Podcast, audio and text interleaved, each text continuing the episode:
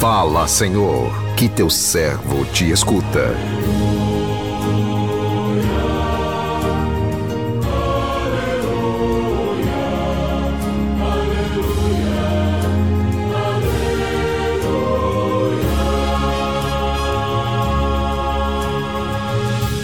O Senhor esteja convosco, Ele está no meio de nós. Proclamação do Evangelho de Jesus Cristo segundo Mateus, glória a vós, Senhor. Naquele tempo, disse Jesus aos seus discípulos: Vós ouvistes o que foi dito: Amarás o teu próximo e odiarás o teu inimigo.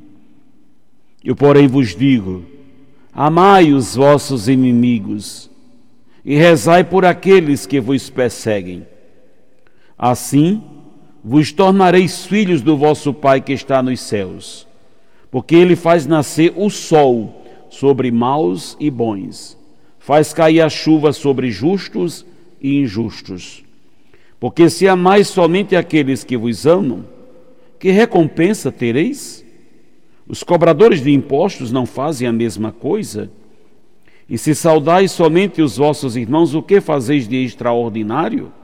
Os pagãos não fazem a mesma coisa, portanto, sede perfeitos, como vosso Pai celeste é perfeito. Palavra da salvação, glória a vós, Senhor.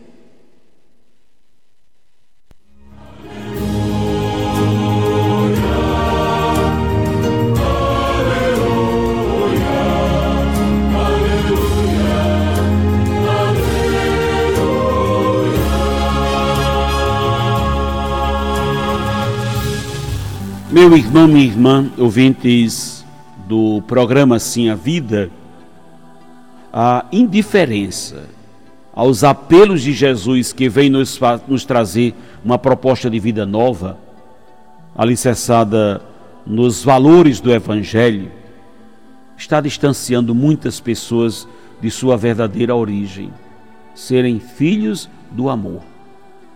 O ambiente em que as pessoas são indiferentes a esta a estas propostas de Jesus é um ambiente carregado, onde não se vive a fraternidade. É como um barril de pólvora, prestes a explodir, já que as pessoas não se entendem, agridem-se por pequenas coisas. O amor divino é a fonte que irriga o amor humano. Quem recusa esse amor não consegue amar o seu irmão. As palavras de Jesus no Evangelho que ouvimos provocam-nos a um grande desafio: amar os nossos inimigos. Como tornar isso possível? Se humanamente estamos sempre prontos para o revide. Jesus vem quebrar esta barreira do ego humano, nos convidando a pôr fim no ciclo vicioso da vingança dando às ofensas que recebemos uma resposta de amor. O ponto central do texto é o amor, um amor sem fronteira, amor que não impõe condições, que é inteiramente gratuidade. A palavra amor, nos seus mais variados idiomas, ecoa em todos os cantos do universo, mas ela só encontra resposta no coração, no coração daqueles que se abrem à graça de Deus, que se dispõem a seguir Jesus. Querer o bem do outro, independente de algum mal que ele tenha nos feito, é amar do jeito de Jesus. É amar o outro, pelo simples fato de sermos irmãos, filhos do mesmo Pai. Não são as diferentes formas de comportamento das pessoas que vão determinar as nossas atitudes para com elas, e sim a certeza da presença de Deus nelas se as ferimos, é a Deus que ferimos. O amor. O amor é, é a presença de Deus em nós. E se Deus é amor, quem vive em Deus vive o amor, ama com o coração de Deus, abraçando neste amor até mesmo o inimigo. Com seguidores de Jesus, temos que fazer a diferença no meio em que vivemos. Amar também aqueles que não nos amam se amarmos somente as pessoas que nos amam, que, que diferença faremos?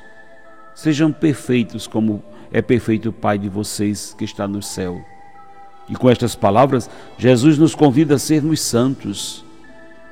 Sabemos que o caminho da santidade não é fácil, pois nele, além da cruz, está também o grande desafio: amar quem não nos ama. Os santos não se santificaram lá no céu, foi percorrendo este caminho que eles, pela graça de Deus, alcançaram o perdão, a perfeição. Então, trilhar o caminho da santidade é o grande desafio de buscar a perfeição em meio às imperfeições do mundo. Meu irmão, minha irmã, veja, existe uma exigência do amor ensinado por Cristo. O amor de Cristo é exigente, o amor de Cristo é comprometedor. O amor de Cristo muitas vezes vai pedir de nós muito sacrifício. O amor de Deus não entra naquela lógica da ação e reação. O amor de Deus entra na lógica das escolhas. Escolhemos a forma como amamos. Escolhemos a maneira como lidamos com uma situação. Às vezes, fazemos muitas coisas só por reação e não por decisão. Muitas vezes não colocamos o nosso coração, né, a sede das nossas escolhas, onde Cristo reina. Não colocamos isso em prática, em ato, e muitas vezes agimos com a pele, com o calor do sangue, do momento, da situação. Então, muitas vezes, muitas coisas, muitos laços de unidades são quebrados, muitos relacionamentos são rompidos, muitas situações acontecem dentro das nossas relações humanas por causa da falta desse comprometimento interior. É muito fácil amar aquela pessoa que me faz o bem mas é muito difícil amar aquela pessoa que talvez nutre por mim ou por você um rancor, uma raiva, um ressentimento. Quando a pessoa não vai com a, a, minha cara ou com a sua cara, quando não tem nenhuma empatia em relação a nós, torna-se mais desafiador. Amar quem nos ama é muito fácil. É muito fácil também cultivarmos o rancor ou uma raiva por alguém que nos fez o mal. Essas coisas elas vão como a gente diz, morro abaixo. Elas fluem facilmente do nosso coração, mas eu e você não podemos agir, reagir diante dessas realidades. Não podemos simplesmente sentir as coisas, mas repito, precisamos decidir aquilo que nós vamos escolher, decidir amar quem me custa muito, decidir perdoar quem quando me custa muito, decidir amar quando a, emoção pede uma outra coisa. Quando a emoção, o calor do momento pedem um insulto, quando pedem uma vingança, somos chamados a amar nesta situação. Como é desafiador. E a palavra diz que nós nos tornamos filhos de Deus quando temos sensações boas. Não é só quando tudo é maravilhoso dentro do nosso coração, mas nós somos filhos de Deus quando, embora sentindo essas coisas, que são coisas negativas, decido fazer uma, uma outra escolha. Você pode até sentir raiva, mas você vai, vai fazer a escolha fazer o bem para aquela pessoa. Você vai escolher não dizer um insulto, um palavrão ou destratar aquela pessoa.